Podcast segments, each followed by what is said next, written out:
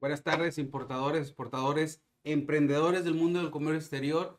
Bienvenidos a otro miércoles de Zona Anera. Estamos a miércoles 10 de febrero y el día de hoy vamos a empezar a contestar sus dudas en redes, este, cualquier comentario, háganoslo llegar y te lo vamos a revisar, ¿va? Vamos a empezar ahorita a ver este unos comentarios de YouTube Vamos a irnos con el comentario. Un comentario que será el primer comentario de Ceci Lee ORG. Él hizo un comentario el día de hoy, hace unas seis horas, y se me hizo prudente responder su comentario eh, ahorita con ustedes en vivo. Dice, Salvador, buenos días. Hace poco empecé a seguir el canal no tiene que ver nada con el tema del video, pero dice, tengo un paquete retenido en aduana. Son 30 piezas de audífonos inalámbricos, lo cual yo les he dicho que los audífonos inalámbricos no los importen. Y son 10 piezas de smartwatch, que también les he dicho que no los importen, pero vamos a ver ahorita qué más viene. Esos tuvieron un costo de 2.97 dólares. Es un pedimento en teoría global, porque es, un producto, es un paquete con factura de menos de 300 dólares. Este es mi octava o novena importación, o sea que ya he hecho varias. Siempre procurando no pasar de los 300 dólares. Dice, no había tenido problemas hasta ahora. Yo se los he dicho. Que lo estén haciendo previamente de una forma 5, 6, 7, 8, 9, 10 veces como él está haciendo y no hayan tenido problemas, no quiere decir que lo estén haciendo bien. A paquetería se les está pasando su paquete y se los está entregando. Para acabar pronto, me dice el buen Ceci, el paquete está retenido en la aduana. Hay que ponerle leer más, por favor. el paquete está retenido en la aduana. Ya me puse contacto con UPS varias veces y solo me dicen que está en revisión y que se requiere algo adicional para ver el paquete, se comunican conmigo, que solo me queda esperar y checar continuamente el estatus del paquete. No sé si es una buena o mala señal que aún no me soliciten nada adicional. Yo le comento de entrada a ustedes, eh, también en, en, estos días, entre esta semana, entre lunes, martes y miércoles, me llegaron otra vez varios así de que, oye, tengo un paquete, oye, tengo un paquete detenido, ta, ta, ta. Lo primero, me llegaron muchos comentarios de FedEx. La verdad, yo he intentado rescatar paquetes con FedEx de ustedes y no he tenido éxito. FedEx tiene un, para mi gusto, un pésimo servicio. A mí no me ha ido bien. Yo no trabajo con FedEx mis paquetes. He intentado rescatar paquetes de ustedes, no míos. Y no, no he podido, la verdad. Eh, no recomiendo. Trabaje con DHL o UPS mejor, ¿va? Y en este caso, él está importando sin parón de importadores, a lo que veo, con pedimento global, no pasando de 300 dólares. Las piezas son muchas, son 30 piezas de audífonos y son 10 de smartwatch, son 40. Yo no creo que la paquetería ya lo considere, este, ¿cómo se le puede decir? Una, una importación personal pero recuerden, también les he dicho, las paqueterías les van a decir, a mí no me importa si es una importación personal o una, una importación con fines comerciales. Si yo paquetería creo que te debes de sujetar al proceso de una liberación formal de aduanas, te voy a pedir que, que estés dado de alta en el perdón de importadores, lo que muchos no están. Que cumples con las normas de etiquetado, que posiblemente no trae etiqueta. Esa no pasa nada, te la cobra la paquetería y la etiquetas. Y en este caso, la fracción arancelaria de los audífonos inalámbricos y de los smartwatch te pide una norma de, de una NOM de seguridad, que es una norma de certificación, que tampoco creo que cuente con ella. Si la paquetería le pide esto al buen Ceci, es muy probable que no esté dando el padrón, no lo va a cumplir lo van a mandar con agente banal externo. Si los mandan con agente banal externo, ya les he dicho, no es que los ayude el agente banal externo. Al contrario, si la paquetería te pide cinco requisitos, el agente banal externo te va a pedir 10 requisitos o 15. Va a ser más exhaustiva la importación, ¿va? Me pregunta con quién se hace esta, certificación. Le digo que es ante una OC, un organismo certificador. Estas normas cuestan de 20 mil, 30 mil a 45 mil pesos. Es un aproximado. Tienen que ir con la OC, llevarles la mercancía, darles las muestras, darles los modelos. Y las OC, los organismos certificadores, les van a cotizar. Yo solo doy un rango. ¿Por qué? Porque pueden ir con una OC, les pueden cobrar más caro o les pueden cobrar más barato. Yo solo doy un rango para que se den la idea si quieren importarlos, ¿va? Entonces, en este caso, este, lo clásico. Él todavía tiene esperanzas, no la han detenido, pero recuerden, si van a importar con paqueterías, varón de importadores, norma de etiquetado y adicional, chequen las fracciones arancelarias, porque en este caso requieren norma de seguridad y es muy probable que no la tenga. Que haya pasado el paquete anteriormente no quiere decir que esté bien la importación, ¿va?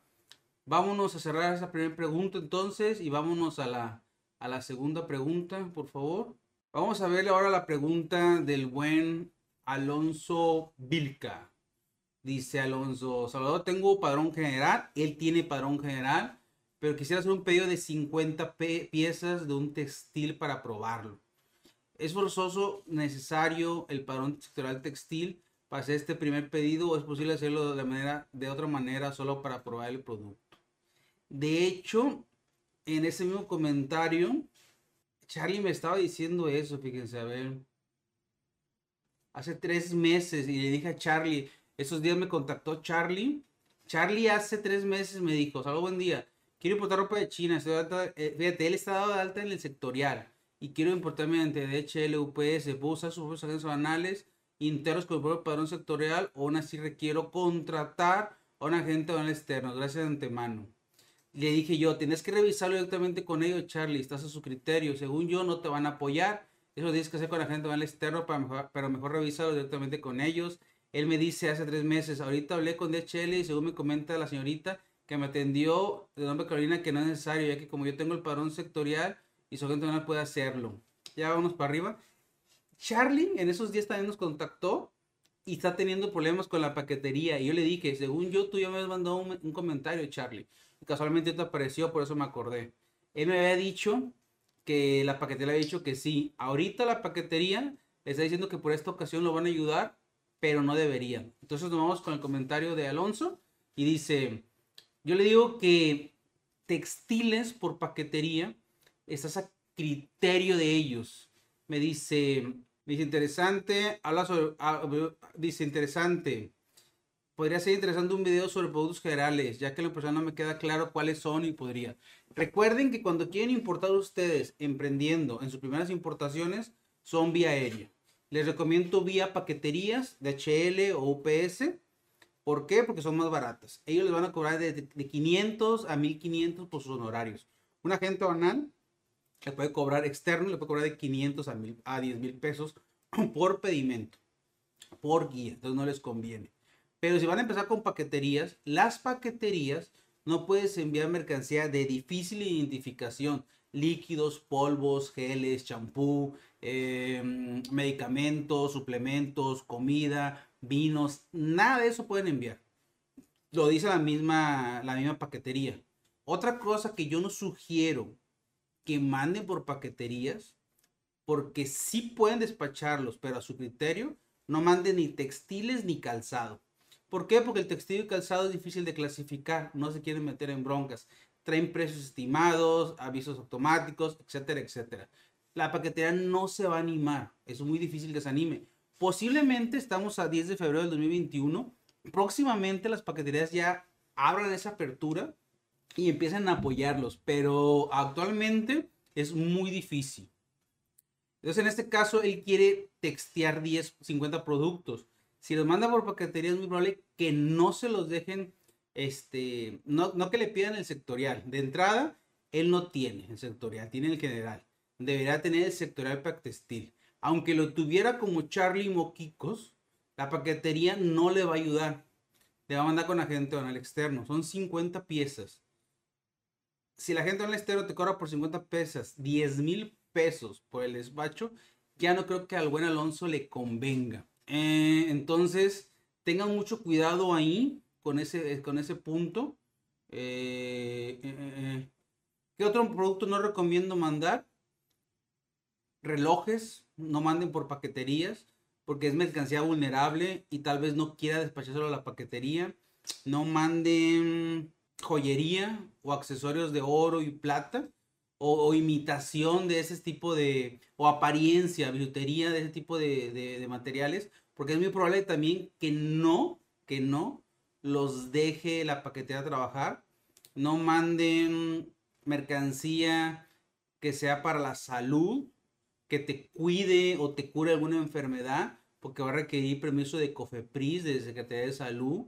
Eh, ningún, ningún producto o aparato eléctrico, electrónico o electrodoméstico como computadoras, laptops, como teléfonos celulares, nada de eso porque te va a requerir también una norma de certificación, las cuales no es que no las tengan, o que no puedan sacarlas, pero si no las tienen tramitadas, les va a costar un billete, tampoco les conviene. Em, eso es lo que decía el buen Alonso, que, que es mercancía general. Recuerda que cuando quieres importar, mi buen Alonso, hay tres cosas para mí que son fundamentales. Primero, que estés dado alta del perdón de importadores para que nada te detenga. Segundo, que cuentes con un agente banal para en caso de que la paquetería no te quiera despachar, el agente oral externo te apoye. Y tercero, que tenga las fracciones arancelarias de tus productos. Me llegan mucho, me llegan mucho, por ejemplo, mucha gente de repente que dice, oye, quiero importar este producto, ¿qué nombre quiere? ¿Cuánto voy a pagar de impuestos? ¿Puedo no puedo? No es así. Requiere la fracción arancelaria. Recuerda que la fracción arancelaria te la va a determinar tu agente banal que te va a apoyar con el despacho. De nada sirve que yo te dé una fracción arancelaria si vas con UPS y UPS no te la quiere aceptar. Entonces, en este caso, tu agente banal es el que te determina la fracción para en caso de que UPS no quiera, te vayas con tu agente banal y le digas, UPS no quiso, sácamela tú con tu fracción que me dijiste. En este caso, esa persona sí te puede apoyar con eso. ¿Qué requiere el agente banal para darte la fracción? Tres cosas más fotos del producto, fotos de buena calidad y detalladas del mismo. Algún link de compra como Alibaba del producto, ahí podemos ver información que tú no nos pasas.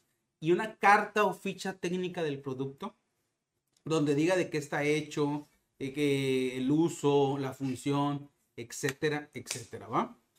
Vámonos entonces con el tercer comentario. El tercer comentario que dice es de Israel Escamilla. Ese está muy bueno también, fíjense. Hay un monto de franquicia que puedes importar sin pagar impuestos.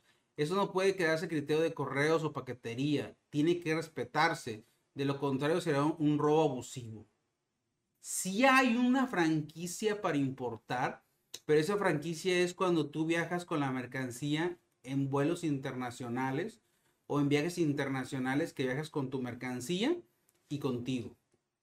Pero cuando ya envías productos por paquetería, como paquete con DHL, UPS o FedEx o Correos de México, ya no aplica esa franquicia. Hay montos. Ese monto ya en paquetes, en teoría, en México son 50 dólares. Tú no puedes enviar más de 50 dólares de mercancía, porque si envías más de 50 dólares, la paquetería te puede, ahí entra el criterio de la paquetería. Ya puede solicitarte el padrón de importadores, las normas de etiquetado, el padrón sectorial, las normas de, seguridad, cualquier permiso de COFEPRIS. Nosotros hemos importado en el canal desde AliExpress muchos productos con valor de menos de 50 dólares. Lo pueden revisar en nuestro canal en la lista de reproducción de e-commerce y nunca nos han detenido un paquete porque son menos de 50 dólares y es una pieza en su mayoría. ¿Qué pasa con ustedes? Luego mandan 100 piezas y le dicen al proveedor que le pongan menos de 50 dólares, que le pongan 49 dólares y quieren que DHL se los entregue. DHL no es tonto. Esa semana también uno de ustedes me contactó y me dice, es que sabes qué, la paquetería, este, no me queda el paquete, que porque el valor no es el real, que me está pagando muchos impuestos. Digo, mándame. Me manda y él dice que el producto le costó 0.06 centavos de dólar, si no me recuerdo, algo así. sí, creo que sí, 0.6 o 0.10, algo así. No, 0.16, 0.16 centavos de dólar. Yo veo el producto y le digo, este producto vale un dólar. O sea, tú lo traes 84% abajo del valor. Las paqueterías ya saben el valor de los productos, porque se maneja mucho producto. Entonces, ahí es cuando ustedes dicen, es que mi paquete costó menos de 49 dólares. Mándame el comprobante de pago y mándame la factura del vendedor para ver si es cierto. Me mandan la factura o me mandan el soporte de pago y dice 500 dólares, 1000 dólares, digo de 1000 dólares, bajarlo a 50. Ahí es cuando la misma ley te dice, ¿quieres usar la excepción de 50 dólares? Comprame con factura y comprame con el soporte de pago. Y muchos de ustedes no lo tienen. Entonces, a mi buen Israel Escamilla, tienes razón, pero esa franquicia para paquetes solo es paquetes abajo de 50 dólares. Paquetes arriba de 50 dólares, ya estás a criterio de la paquetería, si él cree que es para uso personal o comercial. Si es para uso personal, por ejemplo, el, ejemplo, el primer ejemplo que eran 30 audífonos inalámbricos y 10 smartwatch son 40 piezas. ¿Quién compra 40 piezas para uso personal? Son menos de 300 dólares. La paquetería en teoría debería de tener ese paquete y le va a hacer cumplir las normas de etiquetado, pagar impuestos del 19% con pedimento global. Este, y si quiere él, le, podría pedir un pedimento, ¿cómo se llama? El padrón de importadores. Entonces hay que tener mucho cuidado ahí. El mismo Israel dice, el impuesto de importación es del 27% de IVA más DAI. No estoy seguro de dónde sea Israel, pero el IVA sí es de México. El DAI no estoy seguro si, si quiso decir DTA o no sé qué quiso decir, pero el impuesto de importación lo determina la fracción arancelaria. El impuesto que ustedes les cobran en paquetes no es impuesto de la importación, es una tasa global del IVA que es del 19%, ¿va? Y dice él, dice Israel, el impuesto de importación es un robo si Estados Unidos el, importar de México a Estados Unidos de menos del 8%. ¿Dónde quedó el beneficio del Tratado de Comercio para ciudadanos comunes? En DHL no me han querido cobrar, en DHL me han querido cobrar por un valor de 442 dólares, más 160 dólares supuestamente por impuestos. Es un robo. Fíjense que, híjole, no sé qué decirles. Ahí cada quien habla como le va en la feria. Yo no creo que sea un robo. Tienen que cotizar un poquito antes, la verdad. Eh, para, usar el TLC, recuerden que no aplica para mercancía de China. El TLC aplica para Canadá, Estados Unidos y México. Para mercancía originaria de cualquiera de esos tres países. Originaria, no procedente. ¿Qué quiere decir eso? No puedes aplicar el TLC si la mercancía es china, viaja a Estados Unidos, quieres triangularlo y de Estados Unidos lo quieres mandar a México, no puedes aplicarle el TLC al menos que la mercancía haga un cambio arancelario, digamos, en el sentido de que ya sea originaria de Estados Unidos. Y en el caso de compras de Alibaba, pues no le hacemos nada, solo agarramos un puente. Entonces ahí no puedes usar el TLC, no puedes usar el Tratado de Libre Comercio como puente y usar los beneficios. La mayoría importamos por Alibaba, la mayoría importamos por AliExpress, la mayoría importamos de China, no triangulen. Si van a importar a México, porque me siguen llamando, lamentablemente me siguen buscando, atorados ustedes. Es que yo no sabía, es que yo no esto. Si ya se van a dedicar a comercializar, de ese de alta perdón de importadores. Tengan un agente banal. Chequen la fracción. Con la fracción, cumplan con la norma de etiquetado, coticen los impuestos, que van a ser el 16 del IVA, con pedimento individual, más la tasa de impuesto a la importación, que puede ser del 5, del 10, del 15 o del 20, más el IVA, más el DTA, con pedimento individual. Si, digamos, eres un importador, bueno, no es un importador, es un comprador casual de productos, que no sean muchas piezas ni mucho valor, pues tienes la opción del pedimento global o T1. El pedimento global o T1 no tienes que estar dado de alta en el perdón de importadores pagas una tasa del 19% sobre la mercancía, más los honorarios de la paquetería, que son 500, 1000, 1500, dependiendo del valor del producto. ellos tienen un tabulador, una tasa. Si tu producto vale menos de mil dólares, te cobro 500. Si vale de mil a dos mil dólares, te cobro mil. Si vale dos mil a tres mil dólares, te cobro 1500. Ese es un tabulador y cada paquetería tiene su tabulador. Sería imposible darles una tarifa. ¿Por qué? Porque cada paquetería, de le cobra de una, de una forma, UPS cobra de otra. Entonces no, no, no tiene caso, ¿va? Voy a leer aquí ahorita un mensaje. Dice David Ayala. Hola Salvador, buenas noches. ¿Tú puedes proporcionarme tu número de patente para poder registrarme en el programa de importadores? Claro que sí, David. Puedes usar la 3835, 3835, 3835, puedes usarla. Ni me afecta a mí, ni te afecta a ti en el sentido, este, no me caso son horarios, no, no, no. Esa patente, de hecho, la pueden encontrar, les he dicho, en, en, www.karen.com, este, en la CLA, por ejemplo. Eh, la patente solo es un número. Con ese número, si tú lo tienes, a mí no me haces nada. Ni tú puedes hacer nada a mí, ni viceversa. O sea, entonces, pero sí les ayuda mucho a ustedes para cuando se den altas de perdón de importadores, los dejen activarse. Entonces puedes usarla, David Ayala, con confianza, sin ningún problema. Dice Arrante. Híjole, Arrante dice, Salvador, ¿cuánto es lo que te cobra un agente banal en promedio? Mira, un agente banal en promedio por externo depende mucho si es una aduana aérea, si es una aduana marítima, si es una aduana terrestre, si es una carga suelta, si es un contenedor, si es el, el tipo de mercancía, si es mercancía general, si es textil, si es calzado, si es sensible, si es vulnerable. hay muchos factores en la cotización. Yo te puedo decir que un agente banal, para que te des una idea, es oferta y demanda. Vas a encontrar, vas a encontrarte agentes banales que te van a cobrar 2.500 a 3.500 por importación. Y por esa misma importación, otro agente banal te puede llegar a cobrar hasta 20 mil pesos.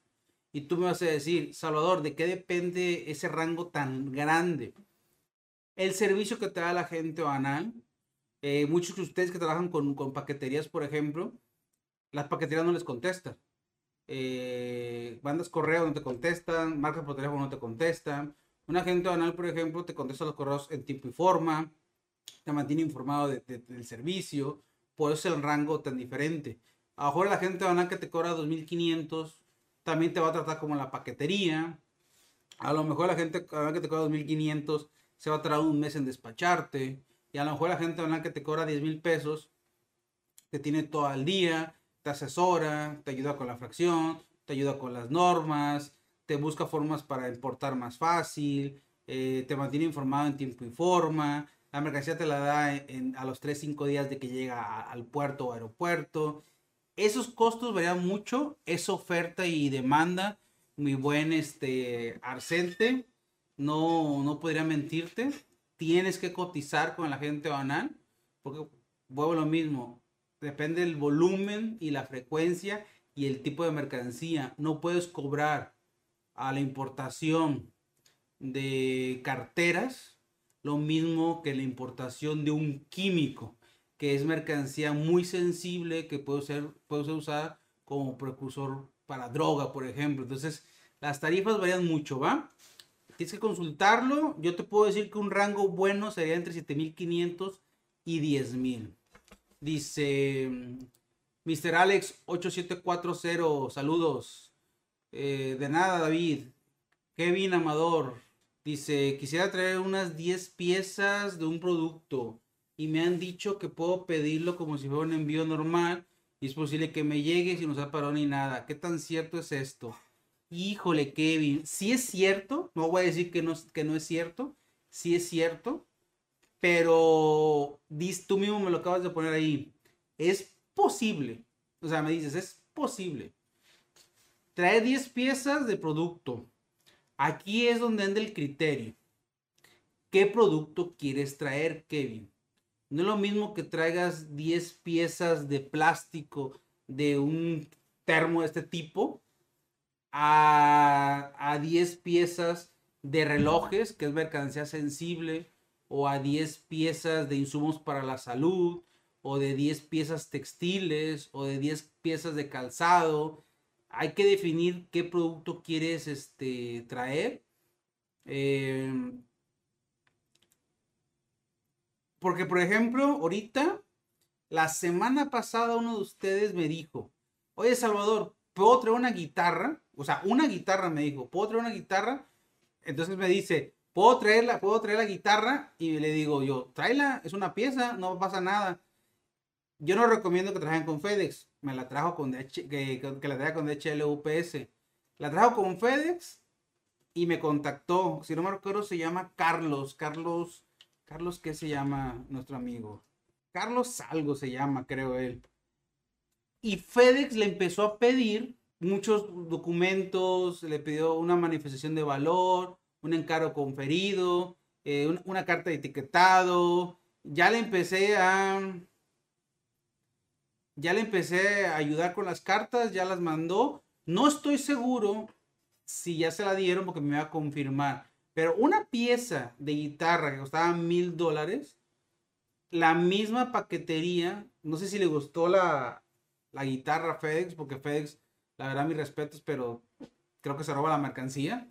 Entonces, este, la verdad, por una sola pieza está teniendo problemas cuando con un pedimento global, pagando el 19% o un pedimento T1, pudieron haberse entregado en su domicilio.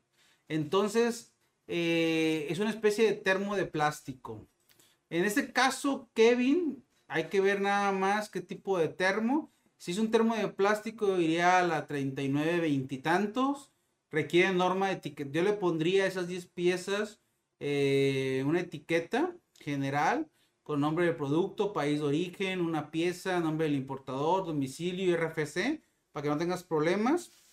Y en este caso te cobrarán el 19% sobre el valor de las 10 piezas y es muy probable que te lleguen, ¿eh? No, no, no, leo, no leo mucho problema. Pero ojo, eso le dije al de la guitarra y está teniendo problemas. ¿Qué quiere decir esto? Que están a criterio de las paqueterías, ¿va?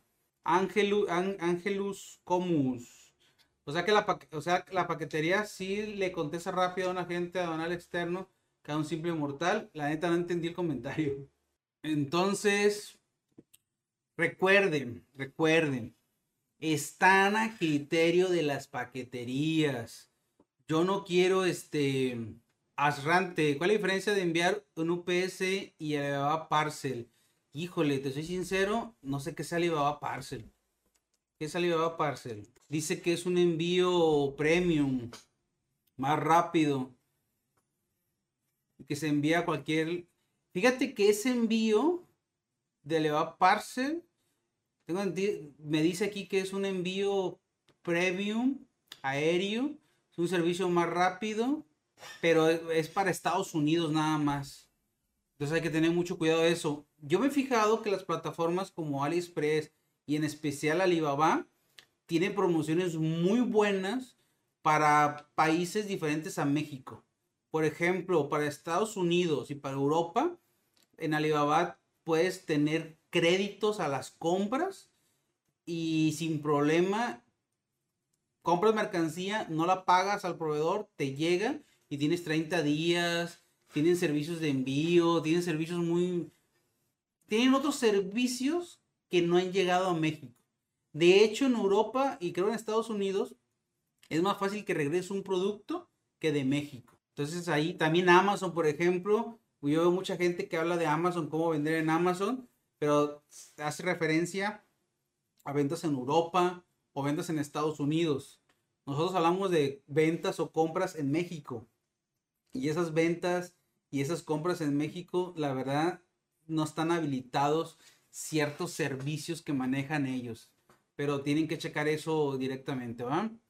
Eh, entonces, bueno, básicamente, como les digo, si van a importar, tengan mucho cuidado, tengan mucho cuidado, porque están la criterio de la paquetería. Se los he dicho muchas veces, no me voy a enfadar de decírselo, y les pido disculpas si me dicen, es que siempre dices lo mismo, Salvador.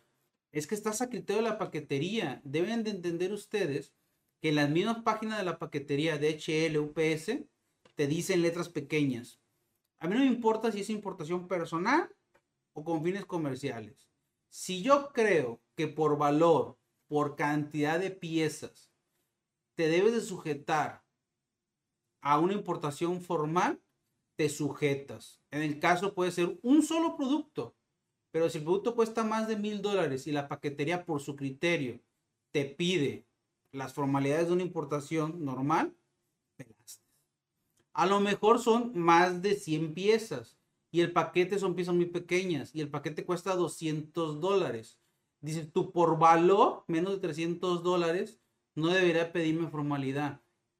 Vuelvo lo mismo. La misma paquetera dice, si yo considero mi criterio que debes de sujetarte a las formalidades, te sujetas. Si es mercancía sensible, de difícil identificación, textiles, calzado, algunos juguetes, algunos este, joyería, algunos relojes, algunos insumos para la salud, la paquetería te los va a detener o te va a decir más bien, cúbreme con las formalidades de una importación formal. ¿Cuáles son esas? Padrón de importadores, cumplimiento no etiquetado, y vas a quedar, esas son las dos más básicas. Y pagar, porque también me he topado con algunas personas que les hemos ayudado. les exentamos el padrón, les exentamos la norma, y cuando la paquetería nos manda la cotización y dice son 5 mil pesos, me dice la persona, no, no manches, mi paquete cuesta 100 dólares y quieren 5 mil pesos. Ah, que como te tardaste, es, este mes que te tardaste, son mil pesos del honorario de la paquetería, son 3 mil de almacenajes y son mil de, de otros, o, son mil de los impuestos de los 100 dólares. Son 5 mil pesos. Entonces ahí es cuando ya también un paquete de 100 dólares me dicen, ¿por qué un paquete de 100 dólares no me, me, llega y me cobran 5 mil pesos? Ya no me conviene. Un paquete de 100 dólares, estamos hablando de un tipo de cambio de 20 pesos, son 2 mil pesos. A mí el otro día me llegó un paquete. No, miento, les iba a mentir. El paquete costaba 100 dólares, 250, 350 dólares. Y entre el 19% de impuesto y el. ¿Y cómo se llama? Y los honorarios de la paquetería me cobraron 500, me cobraron 500 pesos. Es más, hasta voy a abrir ahorita para no mentirles. ¿Cuánto me cobraron? Ah, no bajé la, no bajé la factura. Ah, no bajé la factura, no me acuerdo. Arsate, ¿crees que es más conveniente dividir la importación en partes pequeñas? Si importo 100 piezas, importados pedidos distintos de 50 piezas para el padrón. Mira, te voy a ser sincera. Arsante. ¿Es, buen, ¿Es buena medida? No la recomiendo. No la recomiendo porque, mm, bueno, este canal es para importaciones formales que hablamos de importaciones formales que a ti te interesa deducir impuestos, que tú vendes en Mercado Libre o en Amazon, en plataformas digitales. Y si vendes en Amazon Mercado Libre y no tienes la deducción de la compra y no estás dado de alta como persona física o moral en las plataformas, te vienen descontando un 46 o 50% sobre la venta. Entonces para mí ya no te conviene hacer esto. Si tus ventas son informales por Facebook, en el tianguis, en la calle, en la universidad, con tus vecinos, con tus familiares, haz caso omiso a lo que te digo y si te conviene. Si, puedes, no es que para mí no te conviene más. Si quieres, puedes dividir la importación en partes pequeñas. Puedes importar este, dos pedidos de 50 piezas, pero ojo, si mandas los dos pedidos en dos días diferentes, el mismo día o las mismas fechas, por la misma paquetería, la paquetera se va a dar cuenta que hay dos paquetes a tu nombre, que al final son 100 piezas, y te va a solicitar para de importadores. Está como el primer comentario de Alonso, creo que se llamaba, que, que, le, que decía, este, lo he hecho 8 o 9 veces. Y ahorita, en esta, en esta vez, ¿quién era? Era, era Ceci. Era Ceci, era Ceci en YouTube. Ceci, Ceci, yo creo que es Cecilio, fíjate. Vamos a decir Cecilio. Dice Cecilio RG. Cecilio decía que lo había hecho 8 o 9 veces ya y que en esta vez estaba teniendo problemas. Puedes hacerlo así, yo no recomiendo. Puedes darte de alta como persona física en el RIF o en plataformas digitales. Eh, puedes darte de alta como importador. Data de, data como importador es gratis, no tiene ningún costo. Puedes pedir ya pedimentos a tu nombre con la etiqueta. Puedes deducir lo que gastas en la compra de la mercancía y los impuestos contra la venta de tu producto. Yo eso sí lo recomiendo. ¿Por qué? Porque tú a la larga, si estás vendiendo para comercializar las 100 piezas, ojalá el de mañana vendas 200 y después a la próxima semana 300 y al próximo mes 1000. Cuando importes 1000 por semana, ¿qué vas a hacer? ¿Vas a tener 10 paquetes de 100? En algún momento te tienes que formalizar. Y creo que es más conveniente que lo vayas haciendo de una vez ahorita a que te esperes a futuro. Pero sí puede ser un buen tip este, que divida las importaciones y puedes dividir una por DHL, una por UPS, otra por FedEx e intentar que te lleguen, ¿va? Yo no lo recomiendo, pero puede ser una buena medida. Dice Kevin Amador, ¿cómo se pagan los impuestos en importaciones por paquetería? ¿Debe pagarse directamente a la paquetería? En teoría, la paquetería te hace una cotización, te la manda a ti como importador, ya sea con pedimento individual, global o T1, y tú le depositas a la paquetería. Si es pedimento global, pues no es deducible nada, o T1 no, te interesa. Si es pedimento individual, el pedimento sale a tu nombre, a tu RFC, lo paga la paquetería, pero si es deducible. En, este caso, este, así, sería el pago. Hay otra forma que es abrir o activar tu cuenta anteriormente PECA, ahorita es tu cuenta PESE, que vas al banco, pides una autorización para que el agente banal o el agente, el agente banal de la paquetería pueda pagar pedimentos desde tu cuenta bancaria. Lo paga directamente y ya no le depositas tú los impuestos a la paquetería. La paquetería lo toma desde tu cuenta y paga tu pedimento. Ya nada más le depositaría la diferencia, que serían los honorarios o almacenajes. En la cuenta PC, no te preocupes, no pueden pagar otro pedimento con tu dinero. Es muy difícil que pase. Una vez nos pasó hace años esa historia. No sé cómo agarramos dinero de otro importador y lo pagamos a nombre de otro RFC. Ni el banco ni la aduana supo cómo, cómo lo hicimos o qué pasó, pero pasó. Pero el dinero se regresó, no hubo problemas, tomó todo bien, pero es muy difícil. Ese, ese me acuerdo, pero es muy, muy difícil. Yo creo que le vamos a parar el día de hoy hasta aquí, porque ando, ando, ando con pilas bajas, la verdad. Anda ando, ando con pilillas bajas. Eh, nos vemos la próxima semana, el próximo miércoles. ¿Qué próximo miércoles qué es? Próximo miércoles 17 de febrero. Nos vemos con sus dudas, con sus comentarios. No olviden darle, darle like a los videos, compartir, suscribirse al canal. Vamos a empezar a subir. Yo creo que el próximo mes, este mes vamos a estar todavía tranquilos, pero el próximo mes vamos a estar subiendo más videos nuevos con nuevos nuevos tips y nuevo material referente al comercio exterior, ¿va? Vámonos entonces.